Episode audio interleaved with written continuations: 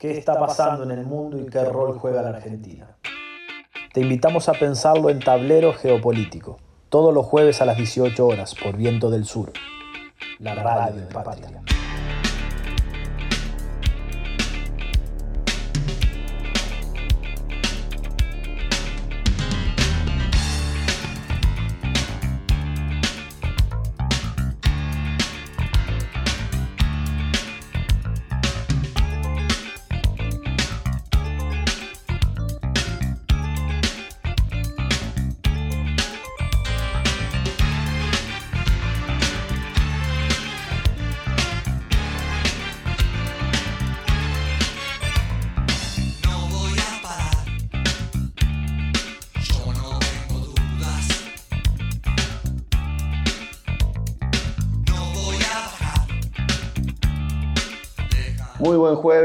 Todos y todas. Estamos una vez más con Tablero Geopolítico y, con este contexto de espera de la final del sábado de Argentina y Brasil, Argentina finalista de la Copa América, vamos a un nuevo programa y en el cual vamos a estar conversando con un hermano de Brasil eh, que bueno, vamos a tener una pausa en nuestra hermandad latinoamericanista el sábado, pero un gran amigo, Alexandre Pupo Quintino, de la Juventud del PT, Vamos a estar hablando del G20, de la nueva constituyente en Chile. Así que un programa donde vamos a estar viendo algunos temas también de la coyuntura reciente. Así que bueno, Sofi, ¿cómo estás? Buenas, Nico, ¿cómo estás? ¿Cómo andan todos? Eh, muy contentos por, llegar a la final de la Copa. Acá digamos que eh, la geopolítica, se nos va todo el análisis geopolítico, se nos va, o sea, se nos pierde el análisis de la geopolítica porque bueno, ya está, queremos ganar y ahí la integración y todo lo que, lo que nos une a Brasil va a quedar, como vos decís, al margen por un rato. Eh, y no, un poco en chiste, un poco verdad. Hoy vamos a tener a un gran compañero, a Alex, vamos a estar hablando de la coyuntura de Brasil. Eh, antes de, de ir a nuestra editorial del día, recordarles a todos y a todas que nos pueden seguir en redes sociales, que siempre los invitamos a que nos dejen mensajes, videos, lo que quieran. Eh, nos encuentran en Twitter y en Instagram como Geopolítico y ya volvemos con más programación. Estás escuchando Tablero Geopolítico hasta las 19 por Viento del Sur, la radio de Patria.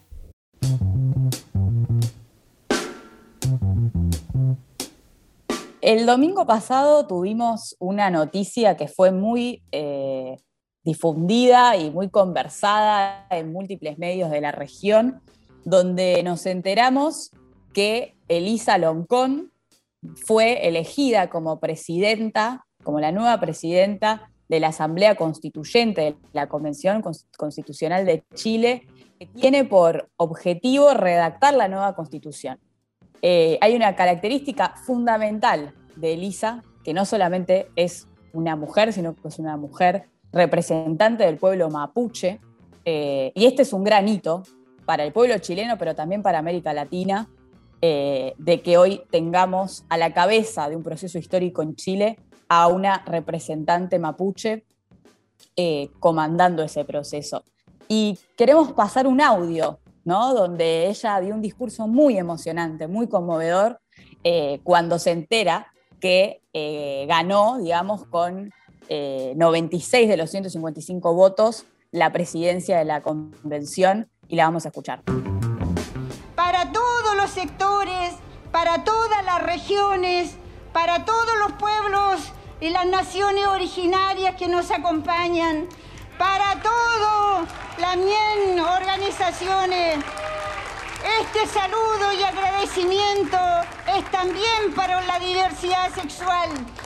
Este saludo es para las mujeres que caminaron es contra todo sistema de dominación. Agradecerle que esta vez estamos instalando aquí una manera de ser plural, una manera de ser democrático, una manera de ser participativos.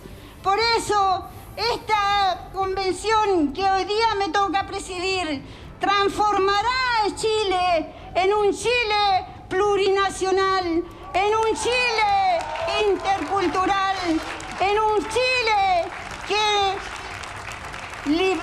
que no atente contra derechos de las mujeres, con los derechos de las cuidadoras, en un Chile que cuide la madre tierra, en un Chile que también limpie las aguas contra toda dominación.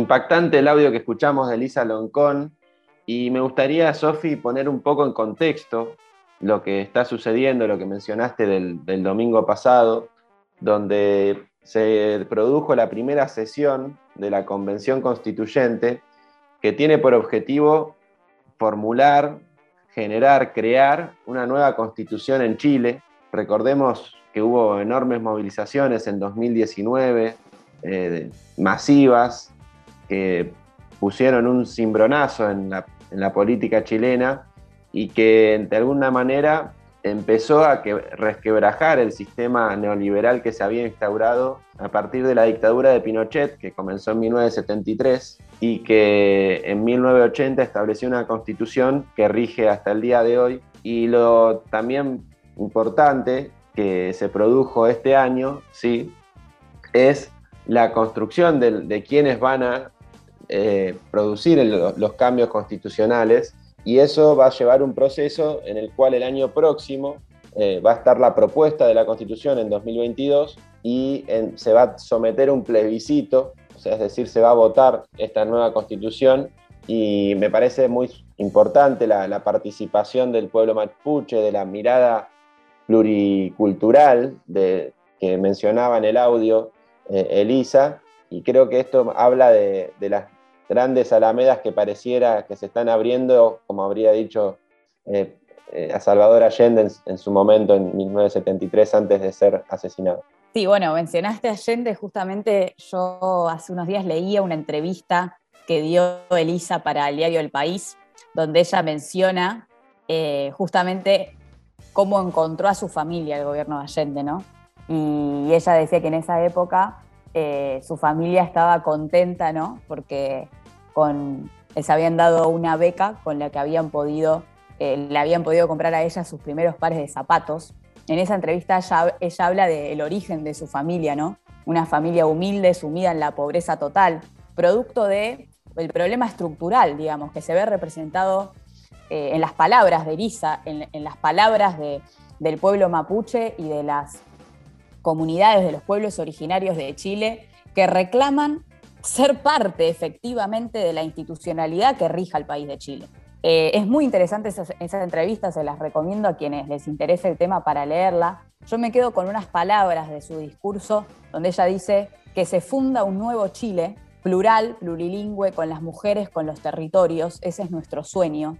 Y remarco esto porque me parece importante que vuelvan a, surgir ¿no? y a resurgir a partir de estos estallidos que vos mencionabas, Nico, que comenzaron en el 2019, donde Elisa también resalta mucho el rol de los jóvenes eh, en esos estallidos, cómo también en ese proceso se encausan eh, las luchas históricas de los pueblos originarios. Hay como eh, como un núcleo, ¿no? Donde se van juntando los reclamos de las naciones, los reclamos de las generaciones, de los sectores medios del país de Chile, donde se ven sumidos en el endeudamiento, en un sistema que, no garantiza la salud, que no garantiza el derecho al agua, que no garantiza el derecho a la educación, con también los reclamos históricos, ¿no? De construir un Chile plurinacional, dicen los mapuches, ¿no? Donde se reconozca esas naciones que preexistieron a la conformación del Estado y que esa constitución de Pinochet, eh, digamos, fue a, hundir, ¿no? y a invisibilizar.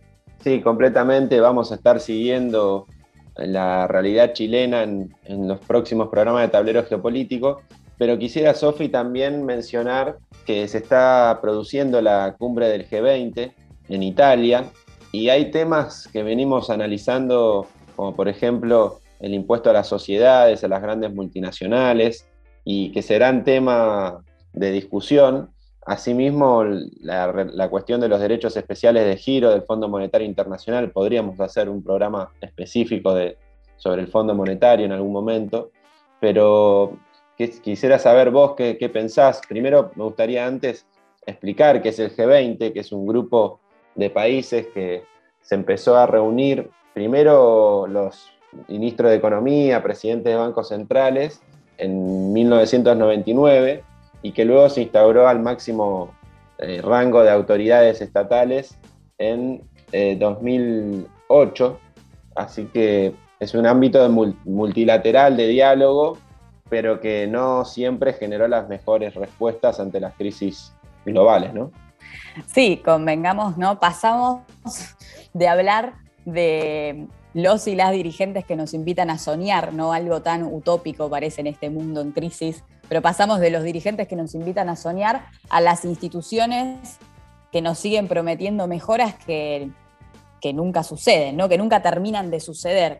Y ahí hay algo importante, vos mencionabas el origen del G20, y me parece que hay que poner el ojo ahí, porque en los años, a fines de los años 90, después de todas las crisis que hubo en los mercados emergentes, de las cuales también la Argentina fue parte, ¿no? Esa década del 90 eh, llena de crisis financieras y de hiperendeudamiento, de consenso de Washington y tantas otras cosas que no tendríamos lugar de explicar acá.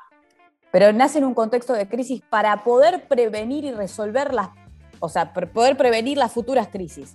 No va que en el 2008 tenemos otra crisis, donde ahí se empieza a reformular el grupo con esto que vos decías, pero convengamos que ese 2008 tampoco sirvió de enseñanza porque hoy tenemos en el medio de una pandemia global, como siempre decimos, una crisis preexistente que tiene que ver con el sobreendeudamiento al que, al, que, al que llegaron los estados, con el, con el nivel de, endeudamiento que en cierta forma acorsetó y ahogó ¿no? a estos para poder hacer frente a esta crisis. Y hoy vemos que de nuevo el gran tema de discusión del G20 va a ser, bueno, cómo podemos reforzar las, reservas que tienen los estados para poder hacer frente a la crisis una vez más. Y a su vez, la discusión que nosotros eh, acá en, en, Tableros Geopolíticos ya dimos, ya empezamos a dar y empezamos a cuestionarnos y a reflexionar sobre el impuesto a las sociedades. ¿Qué quiere decir el impuesto a las sociedades? Nosotros ya hablamos de esto en otro de los programas, pero recordemos también que este impuesto que se quiere eh, poner a, las, grandes sociedades transnacionales, sobre todo a las grandes empresas tecnológicas como Amazon, Facebook, Google, etcétera, es un impuesto, si se quiere, un poco tibio, ¿no? Ya lo dijo el, ministro Martín Guzmán, digamos, un 15% para grabar las fortunas de estas empresas es poco, es un techo bajo. Aspiramos a que haya una, una grabación un poco mayor y no es una cuestión de números, si 15, si 21, si 25 me parece que el gobierno argentino lo que está haciendo es poner el énfasis en decir quiénes van a pagar, quiénes van a ayudar a pagar los costos de esta crisis. Y tienen que ser los que más tienen. Y los que más tienen son estas empresas. Me parece que ahí hay que poner el foco, en el fondo de lo que plantea el ministro Guzmán y lo que plantea el gobierno argentino y lo que va a plantear en realidad este fin de semana en la cumbre del G20, que, de la cual seguramente tengamos más novedades para conversar en nuestro programa. Sí, completamente. La, idea también, Sofi, que me parece subrayar, es que pareciera que una vez más las respuestas del G20 van a ser limitadas o insuficientes ante la crisis global en la que estamos. Y creo que eso amerita volver y seguir discutiendo las arquitecturas institucionales globales que hoy están presentes eh, rigiendo en el mundo. Y como dijo Cristina tantas veces, ¿no? la necesidad de crear nuevas instituciones internacionales, regionales, que aborden en serio, lo, lo volvió a decir de alguna manera la semana pasada en Lomas de Zamora, cuando dijo, discutamos en serio el, futuro después de la pandemia, porque eh, creo que estas, este tipo de respuestas son muy limitadas, no afrontan un tema tan central como es el de las guaridas fiscales, pero bueno, son temas que son para seguir charlando, porque no nos queda tiempo en esta editorial, y me gustaría que compartir con ustedes un nuevo tema de voz que se mejoren y seguimos con más tableros geopolíticos. Mira mis sentimientos de muchacho, tan loco guacho, se bombolegan como piernas de borracho. Voy sucio pero no me mancho, es que estoy al revés, me cuelgan los pies de un gancho. Muchos años siendo fiel al mismo banco, al mismo riel, al mismo bando, al edén del bardo. Este pincel con el que pinte de familia en son blanco, en el que proyectan tantos.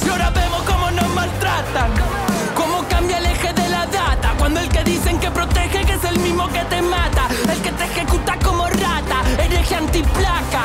Nuestra vida depende de un dedo ajeno, nos bajan el pulgar los dueños del coliseo. Como no digo lo que quieren, ahora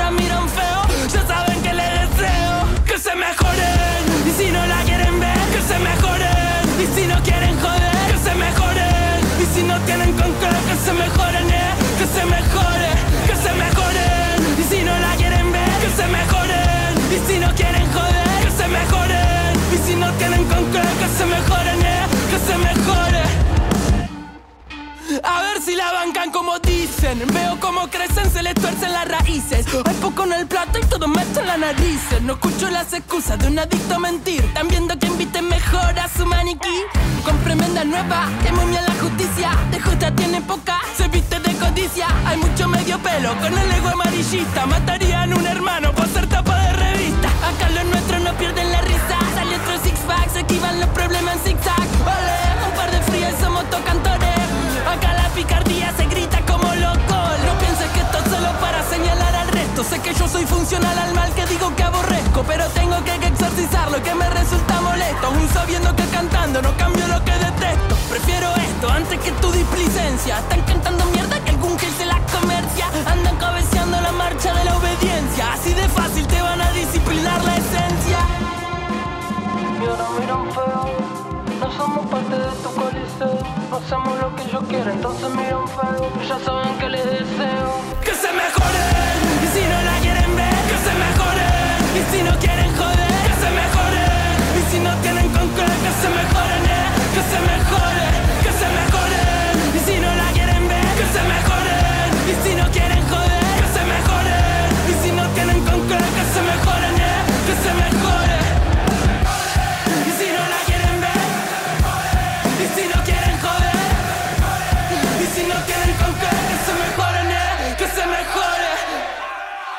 Estás escuchando Tablero Geopolítico, hasta las 19 por Viento del Sur, la radio del Patria.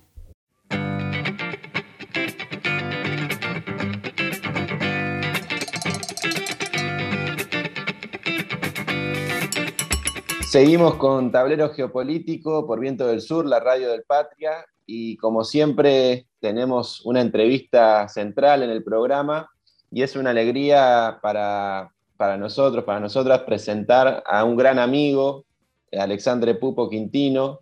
Él es eh, miembro del directorio de la Juventud del Partido de los Trabajadores de Brasil, es sociólogo, es abogado y bueno, es un amigo que en, en, lo particular me regaló el Mercosur. Nos conocimos en 2015 en Brasilia y seguimos trabajando articuladamente siempre en los años posteriores. Así que una alegría hablar con vos, Alex, hoy. Y bueno, eh, estamos en el medio también, hay que decirlo, de que pongamos una pausa a, esa voluntad de integración de la, amistad argentino-brasilera este sábado. Vamos a poner dos horitas de, pausa, pero queremos y estamos convencidos de, de que la, la, unidad entre Argentina y Brasil es fundamental para el futuro de la patria grande y de eso vamos a hablar en el programa, quédate tranquilo. Así que bueno, bienvenido Alex a Tablero Geopolítico y preguntarte cómo, cómo está la situación en Brasil, hubo movilizaciones, eh, hubo cómo está la situación con Bolsonaro y después sí, eh, y las expectativas que hay con la, candidatura de Lula, que está recorriendo el país, muy presente. Eh, ¿Cómo la estás viendo, Alex? Hola Nico, hola a todos y todas. Muchísimas gracias por la invitación. Es siempre un placer compartir con ustedes de, Argentina. Eh, bueno, en el fin de semana ahí ya es otra cosa, pero en el tema de desporto siempre, siempre tenemos nuestras cuestiones que, que se quedan ahí pero la relación entre Brasil y Argentina es muy estratégica y, y, y, para todo el tiempo. Así que es un placer siempre intercambiar con ustedes. Y eh, vivimos un tiempo y ya hace algunos años en Brasil de, mucha convulsión social, eh, donde la política cambia cada día y eh, también es un, como como miembro del Partido de Trabajadores, nosotros estamos siempre muy atentos y, intentando comprender a cada momento cómo actuar en esta coyuntura para, bueno, lograr eh, la vuelta de, de, de, Brasil a su, su posición digna y, y, respetable en la región y también en el mundo. Así que es con, con mucha ilusión también que miramos al futuro y, y en la certeza de que la difícil situación en la cual vivimos hoy, sea por pandemia, por economía o por eh, política, eh, se va a cambiar y, y, vamos a volver en un proceso de integración tan necesario para nuestra región. Hola Alex, ¿cómo estás? Te saluda Sofía. Bueno, un gusto tenerte en nuestro programa, como siempre. Eh, bueno, justamente no hay otro tema que nos importe más en este momento que las elecciones 2022 de, Brasil para el futuro de la región y también para la construcción del proyecto regional que históricamente tuvieron ambos pueblos. Eh, no sé cuánto podrás decirnos de esto, cuánto ya esté resuelto de esto, pero quizás sí una perspectiva o una opinión desde tu lugar. ¿Cuáles son, digamos, las alianzas que ustedes creen que hay que tejer ¿no? a, nivel nacional para poder afrontar estas elecciones desde el PT? ¿Cuáles son los caminos que ustedes están, eh, valga la redundancia, caminando eh, en pos de esta fecha? Ah, gracias, sí, te saludo también, Sofía, es un placer estar con vos. Eh, bueno, nosotros miramos con muchísima esperanza el año de 2022, pero antes de, hablar de, la selección específicamente, hay que pasar por el año de 2021. Y, seguimos acá eh, con una pandemia fuera de control, eh, con, con muchas dificultades y un presidente que se queda cada vez más aislado políticamente.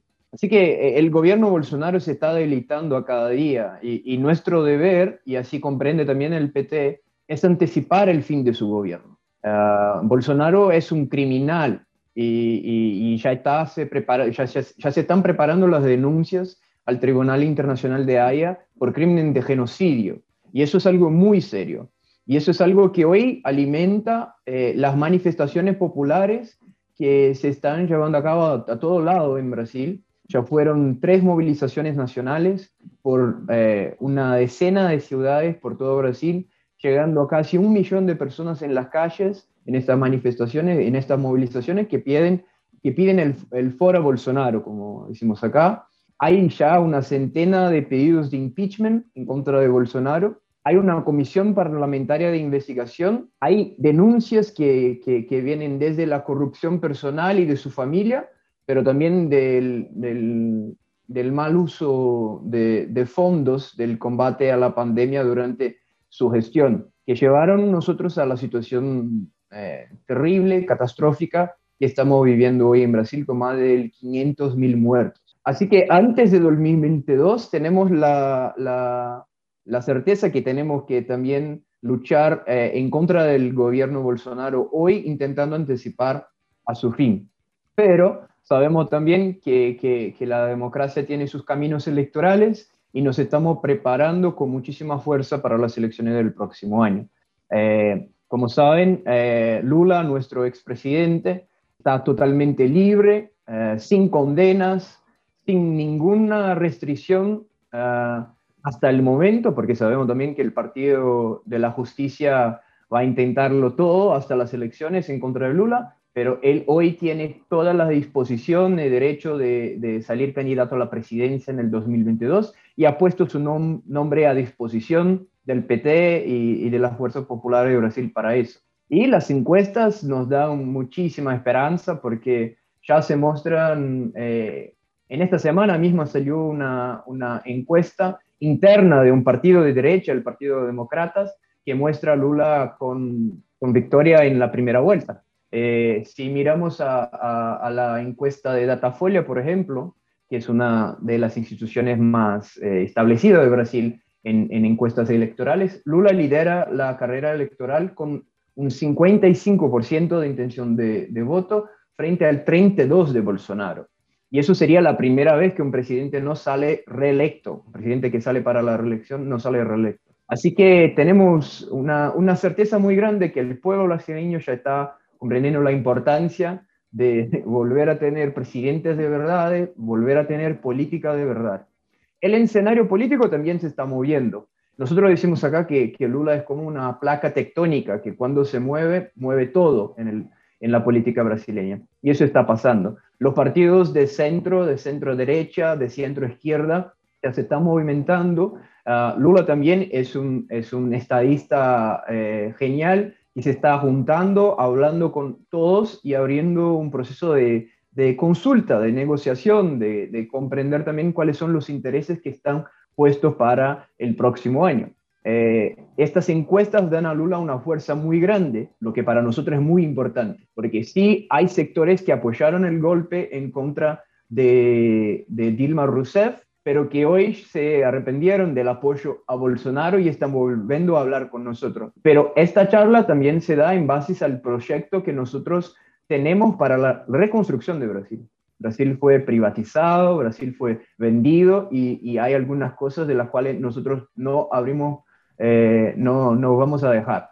Así que estamos consultando, hablando, ampliando, eh, pero tenemos también claridad de nuestro proyecto para volver. Y la fuerza de las encuestas nos ayuda muchísimo en este movimiento.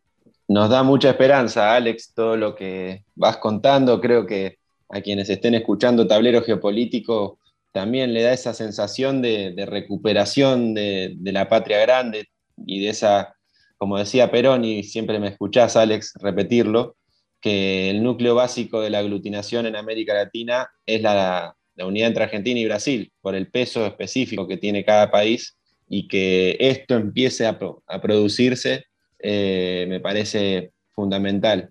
Y te quería preguntar eh, respecto a cómo estás viendo la coyuntura internacional, eh, la disputa entre Estados Unidos y China, cómo están viendo ustedes desde el PT esta situación y cómo eso impacta en, Sudamérica, ¿no?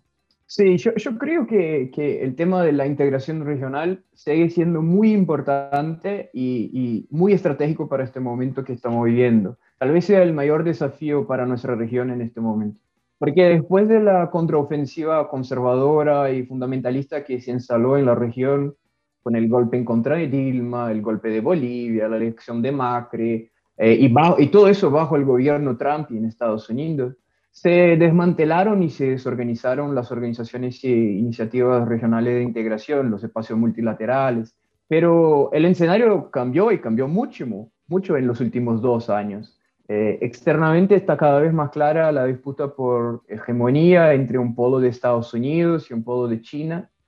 Con la elección de Biden en Estados Unidos también debemos estar atentos y atentas al cambio de orientación en lo que se refiere a América Latina. Puede parecer a principio que una presidencia Biden sea mejor para Latinoamérica, pero el récord de los demócratas en, las intervenciones, injerencias en, en nuestra región eh, son peores que los republicanos, así que tenemos que estar atentos a eso. Y eh, en este contexto y con la victoria de gobiernos progresistas como de, eh, y de izquierda, como de Alberto, como en Bolivia, la mejor salida es la integración. Y eso pasa porque nosotros somos más fuertes cuando estamos juntos y, y reflejamos juntos qué hay de más estratégico para las relaciones con China y con Estados Unidos. Eh, los mejores momentos para la región fueron cuando mantuvimos relaciones independientes y soberanas con las grandes potencias. Eh, y ahí yo hablo de China y de Estados Unidos, eh, sabiendo cómo sacar lo mejor de las relaciones estratégicas de comercio e inversiones para nuestro desarrollo. Así que yo pienso que la reactivación de estos espacios multilaterales y de integración regional son esenciales para que nosotros avancemos con el cambio de la geopolítica, del tablero mundial. Es muy importante que, que nosotros podamos también reflexionar sobre qué queremos y cuáles son las estrategias para este nuevo momento en la relación con estas dos potencias que van a disputar esta disputa de hegemonía global también en nuestro continente. Por eso tenemos que, que saber qué queremos sacar de este contexto. Totalmente, totalmente, Alex. Em, la geopolítica es fundamental en este contexto para entender lo que vos bien relatabas recién. Y nos queda poquito tiempo, pero mm, como siempre a nuestros entrevistados y entrevistadas les pedimos que nos recomienden un libro de su biblioteca personal para construir la biblioteca de tablero geopolítico. Puede ser un libro de lo que vos quieras, no tiene por qué tener que ver ni con Brasil, ni con la región, ni con la política internacional eh, así que te pedimos una recomendación. Y también vamos a descontracturar un poco nuestra grilla de producción. Y como nos subiste la energía, pero allá arriba, mal, queremos que nos recomiendes un tema que a vos te represente en este momento de lucha de Brasil, de este momento de la coyuntura de Brasil, y lo vamos a poner para terminar esta entrevista. Así que va doble la recomendación que te pedimos. Dale, genial. Eh, bueno, sobre, sobre el tema, sobre el libro, yo, yo recomendaría un libro que estoy terminando de leerlo, releerlo este, este, este mes, que es Adam Smith en Pekín. Creo que es un libro de Giovanni Arrighi sobre los orígenes y los fundamentos del siglo XXI y me ayuda muy, muy, creo que es muy importante para comprender un poco de, del crecimiento de China y los desafíos que están puestos para la geopolítica hoy. Sobre la canción, eh, una canción de lucha, una canción de esperanza que fue escrita durante la dictadura por Chico Buarque eh, y que se canta una vez más hoy en la conjuntura, anunciando los nuevos tiempos que, que vendrán, eh, a pesar de José, de Chico Buarque, y que dice que a pesar de José, y el José ahí es Bolsonaro, son las fuerzas conservadoras, es la derecha regional, a pesar de José, mañana va a ser otro día. Así que esa es también nuestra esperanza para el próximo periodo que vamos a vivir que sea un periodo de integración, de fuerza regional eh, para que volvamos a ser la, la, región que da salidas para los conflictos y las crisis que hay en el mundo hoy. Siempre un placer estar con ustedes. Muchas gracias, Alex, amigo. Eh, te mando un gran abrazo a vos, a toda la juventud del PT, a todo el partido. Eh, agradecido de, de, haber conversado esta tarde con vos. Muchas gracias. Por siempre la, la amistad argentino-brasilera nos va a guiar. Y salvo este, estas dos horitas del sábado, que bueno, eh, no voy a decir nada porque acá somos muy cabuleros.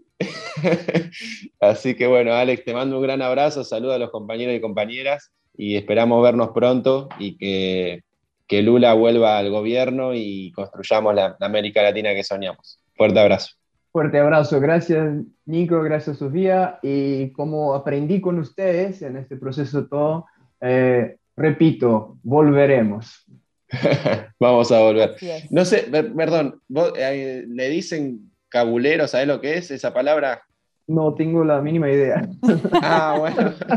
eh, lo de las cábalas, de, de, de, ver, cuando ves un partido te sentás en la misma silla, eh, usás la misma remera, eh, ese tipo de cosas. No, no se dice, hay palabras que no se dicen. No, genial, genial, genial. acá se dicen que son las manjingas. Las manjingas. Ahí está. Tenemos que bueno. incorporar más palabras eh, del portugués brasileño a nuestro vocabulario. Mi favorita es saudachi. Saudachi, eh, sí, y eso no hay, no hay traducción para eso. No. no. Vale también. Bueno. bueno, gracias Alex, te mandamos un beso enorme.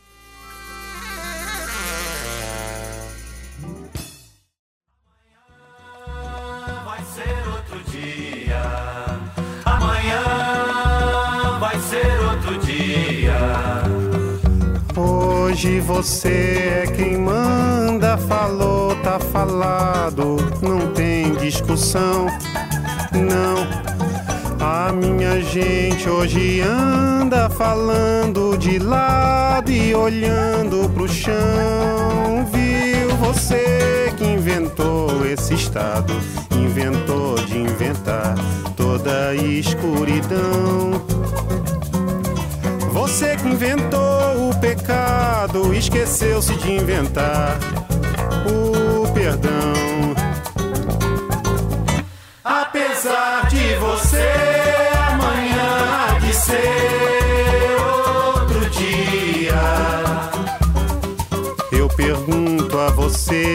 Onde vai se esconder da enorme euforia. Como vai proibir?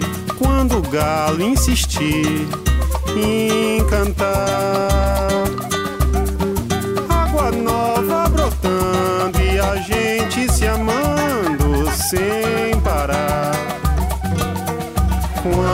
Chegar o momento, esse meu sofrimento, vou cobrar com juros, juro todo esse amor reprimido, esse grito contido, este samba no escuro. Você que inventou a tristeza, ora tem a fineza de desinventar. Você vai pagar e é dobrado cada lágrima rolada nesse meu penar. Apesar de você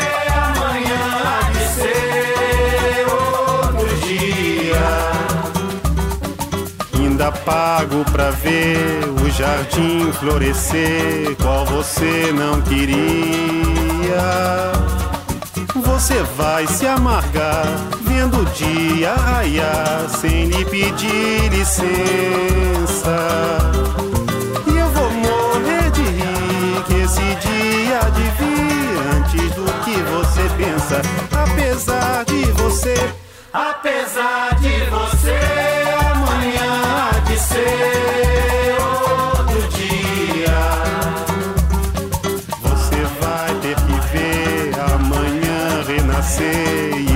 esbanjar poesia.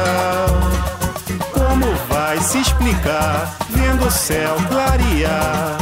De repente, impunemente, como vai abafar nosso coro a cantar na sua frente?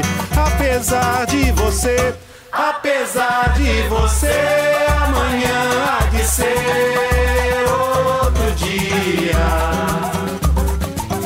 Você vai se dar mal, etc e tal. Laraiá, laraiá, laraiá, laraiá,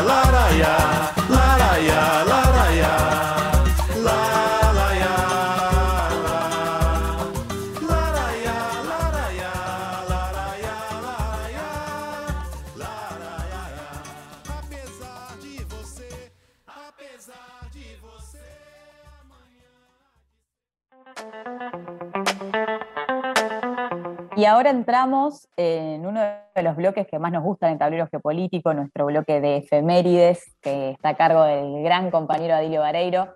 Y hoy Adilio nos va a traer una efeméride central para la historia nacional de la Argentina, que es el 9 de julio, la independencia. Eh, no les voy a decir más porque él se los va a contar mejor que yo y, le puso, seguramente le va a poner mucha épica a su relato. ¿Cómo andan, Sofi, Nico? Saludo también para el equipo de producción y obviamente un saludo muy especial para toda la audiencia que nos está escuchando. Muchas gracias nuevamente por permitirme ser parte de esta eh, descripción eh, o mención que se intenta hacer acerca de efemérides históricas que no solo atraviesan la historia particular de nuestra nación y de nuestro pueblo, sino que también atraviesa con creces la historia de un continente. El día de mañana se va a cumplir un aniversario más de lo que fue la Declaración de Independencia de las Provincias Unidas de Sudamérica. Un 9 de julio, en donde allá por 1816 se llevó a cabo un proceso que para nada fue pacífico, que para nada fue consensuado, sino que todo lo contrario fue conflictivo y extremadamente complejo. En donde luego de meses y meses de debates en el Congreso de Tucumán, iniciados a fines de marzo, diputados llegaron a acuerdo declarando a través de lo que se conocería como el Acta de Independencia de las Provincias Unidas en Sudamérica. Es pertinente aclarar que este Acta de Independencia fue escrita en varios idiomas, no solo en español, sino que también fue escrita en quechua, en aymara y en guaraní, para entender también la relevancia de los pueblos que compartían ese anhelo de independencia. Ahora, la coyuntura política de las provincias durante y después del Congreso de Tucumán se caracterizó por una puja constante y completamente incierta entre quienes querían declarar la independencia iniciada en la Revolución de Mayo de 1810, ya que eran evidentemente conscientes de que el rey de España buscaría disolver las juntas que gobernaban en su nombre, junto con los líderes revolucionarios que habían apareci- aparecido en ese entonces, entre los que se encontraban, por ejemplo, San Martín, Belgrano, Artigas, que eran férreos defensores de la libertad de nuestros pueblos. Y por otro lado también se encontraban quienes preferían declarar la emancipación de la monarquía española con el objetivo de formar parte de un protectorado británico entre, por ejemplo, los que se encontraba y se destacó Alvear, un personaje muy poco estudiado o por lo menos olvidado adrede por la historia oficial de nuestro país y también por la historia oficial de, de un continente, como habíamos mencionado. Ahora, la realidad histórica también es inmodificable y eterna, y esta consta de estas fuerzas profundas que son difíciles capaz de, de entender, de analizar con, con detalle, que nacen y se despliegan a lo largo de la historia de los pueblos y que emergen con vehemencia cuando la supervivencia de estos se encuentra amenazada por hostigadores extranjeros, como fue aquellos actos que bien conocemos que determinaron la independencia de nuestros pueblos, no solo con revoluciones, con declaraciones, sino también con actos que constituyeron formalmente, formalmente la independencia de nuestros pueblos. Al igual que en el año 1816, hoy la realidad política presenta los mismos desafíos y exigencias de antaño. Aunque si bien influye una coyuntura totalmente distinta, con variables sumamente dinámicas y complejas, aquella realidad histórica impregnada en el sujeto histórico que la estimula, que es su pueblo, exige que mantengamos viva esa llama revolucionaria y patriótica con el objetivo de alcanzar los anhelos de nuestros libertadores, que es en definitiva una América libre, una patria justa y una patria soberana también. Así que me gustaría terminar con un breve fragmento de un discurso de Cristina Kirchner allá por el 192 aniversario de la independencia, en donde mencionaba que este 9 de julio, a poco de los 200 años de aquella gesta patriótica, quería reflexionar junto a todos nosotros que si ellos pudieron, ellos que tenían menos recursos, que para llegar a un lugar debían viajar días y días, ellos que se enfrentaron a los ejércitos más poderosos del planeta y uno a uno los vencieron, en nombre de esa valentía, en nombre de esa historia, la verdadera, la que no nos cuentan tal vez, pero que intuimos que fue hecha por hombres y mujeres de coraje, los quiero convocar hoy desde aquí a todos los argentinos, desde el Tucumán, como hace 192 años, a construir una nueva independencia, la del país de la producción, del trabajo, de la educación, de la salud, del desarrollo social y de la inclusión en una América del Sur unida, solidaria e integrada.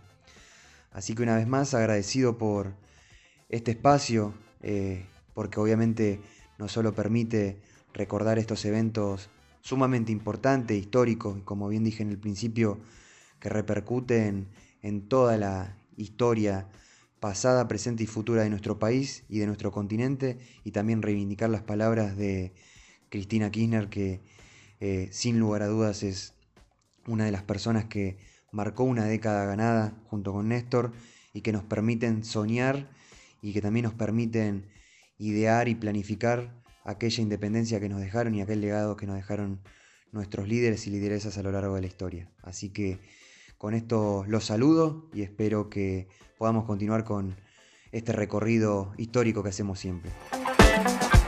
Tablero geopolítico.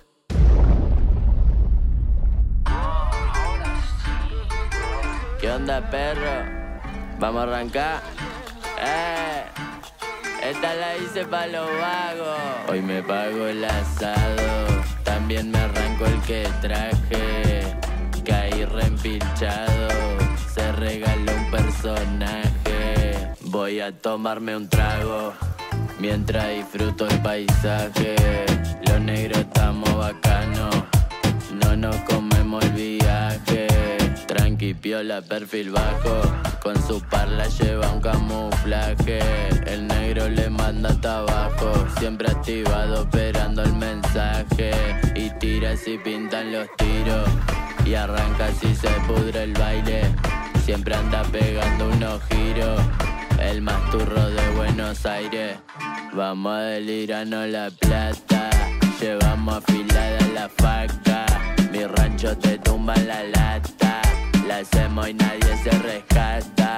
eh. Soy abanderado, bandolero argentino y paisano. Mi compita todo mete en mano, los falsos me irritan, los redescartamos. Así es como vamos y así la vivimos. Deportivo de pie a cabeza, natural de naturaleza. Dicen que de abajo se empieza, seguimos en esa. Hoy me pago el asado, también me arranco el que traje. Caí reempilchado, se regaló un personaje. Voy a tomarme un trago mientras disfruto el paisaje. Los negros estamos bacanos, no nos comemos el viaje. Siempre al rintintín, el trocho tuntún, la soga, el blim blin, alto Robin Hood, siempre ando con swing, goleo como el kun, parlante audio y la moto stun, nos subimos al ring, billete de 100, cortando a los giles en una X100, me quieren venir, vamos a responder, si quieren copiar los ayudo a aprender, eh, elegante que lo que, vamos a tomar una que acá ya estamos regrasados. Los cumpas estamos amotinados. Los ponchos ya están desarmados, relimados. Eh. Cumbia 420 palo negro. El maturro. Perro. Eh, el verdadero turro. De este Bilardo. Ahora sí. Eh. Maxi el brother.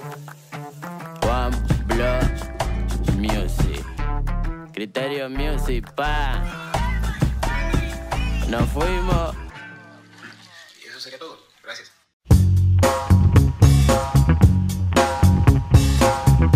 Escuchábamos recién a Elegante, o me- mejor dicho, para quienes lo rebautizamos Elegante con Turreo. Eh, bueno, nada, acá estuvo Nicole Frangela, nuestra productora.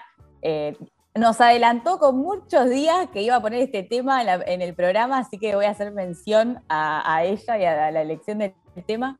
Eh, y bueno, nos parecía también in- lindo, de alguna forma, para reivindicar eh, lo que dijo Cristina la semana pasada en Loma de Zamora eh, sobre el conectar igualdad, sobre la experiencia de, Elegante y la de tantos pibes y pibas que gracias a esas políticas pudieron cambiar su vida y, y tener un proyecto propio, ¿no? Y un proyecto propio y un proyecto colectivo. Eh, así que Tableros Geopolíticos hacemos también ese aporte musicalizando con, con Legante. Y también reivindicarlo a él, que, que con tanta entereza y como él dice, eh, con agradecimiento y respeto, cuando fue atacado por, por la prensa canalla, por, por las redes sociales, por lo que se ha convertido Twitter como una cloaca que destila odio, y el pibe con tanta entereza, tranquilidad, eh, planteando con sencillez lo que es el, el agradecimiento ante una política pública y el respeto, ¿no? Eh, como valores. Y bueno, justo el, el martes de la noche, después de la selección, de ese triunfo emocionante y tan eh, vertiginoso con esos penales, vi el videíto este de, de Turreo, que es buenardo. Sí, la verdad que esta semana no nos podemos quejar. O sea, nos vamos con una final de la Copa América. Mañana feriado, no sé vos qué vas a hacer en tu feriado, Nico. Yo pienso escuchar discurso de Cristina en los, nue- en los distintos 9 de julio que le tocó atravesar como dirigente y lideresa regional. Eh, ese va a ser mi plan para mañana. Eh, y bueno, también queremos desearles a, a todos los que nos escuchan todos los jueves un 9 de julio eh, tranquilo, que donde puedan escuchar discursos de Cristina, donde puedan descansar, donde se puedan preparar para, para el partido del sábado. Y recordar siempre, ¿no? Que San Martín nos, nos prometió, si se quiere, ¿no? O nos encomendó, mejor dicho, me gusta más, nos encomendó luchar por esa segunda y definitiva independencia, ¿no? Y, y creo que esa es la tarea de, de nosotros, de la juventud de esta, de esta etapa, de nuestra generación, ir por esa segunda y definitiva independencia, revisar, cuestionar qué es la independencia hoy también. Y quiero recordar algo que dijo Adilio, que me pareció sumamente importante y lo vinculo con lo que trabajamos en la editorial sobre Chile, que el acta de la independencia de nuestras provincias unidas se redactó no solamente en español, sino en aymara, en quechua y guaraní. Y ahí ya vi un reconocimiento del rol, del rol en la lucha por la independencia que tuvieron los pueblos originarios que se unieron con criollos, con mestizos, con negros, con mulatos, para poder eh, liberarnos de la colonización española.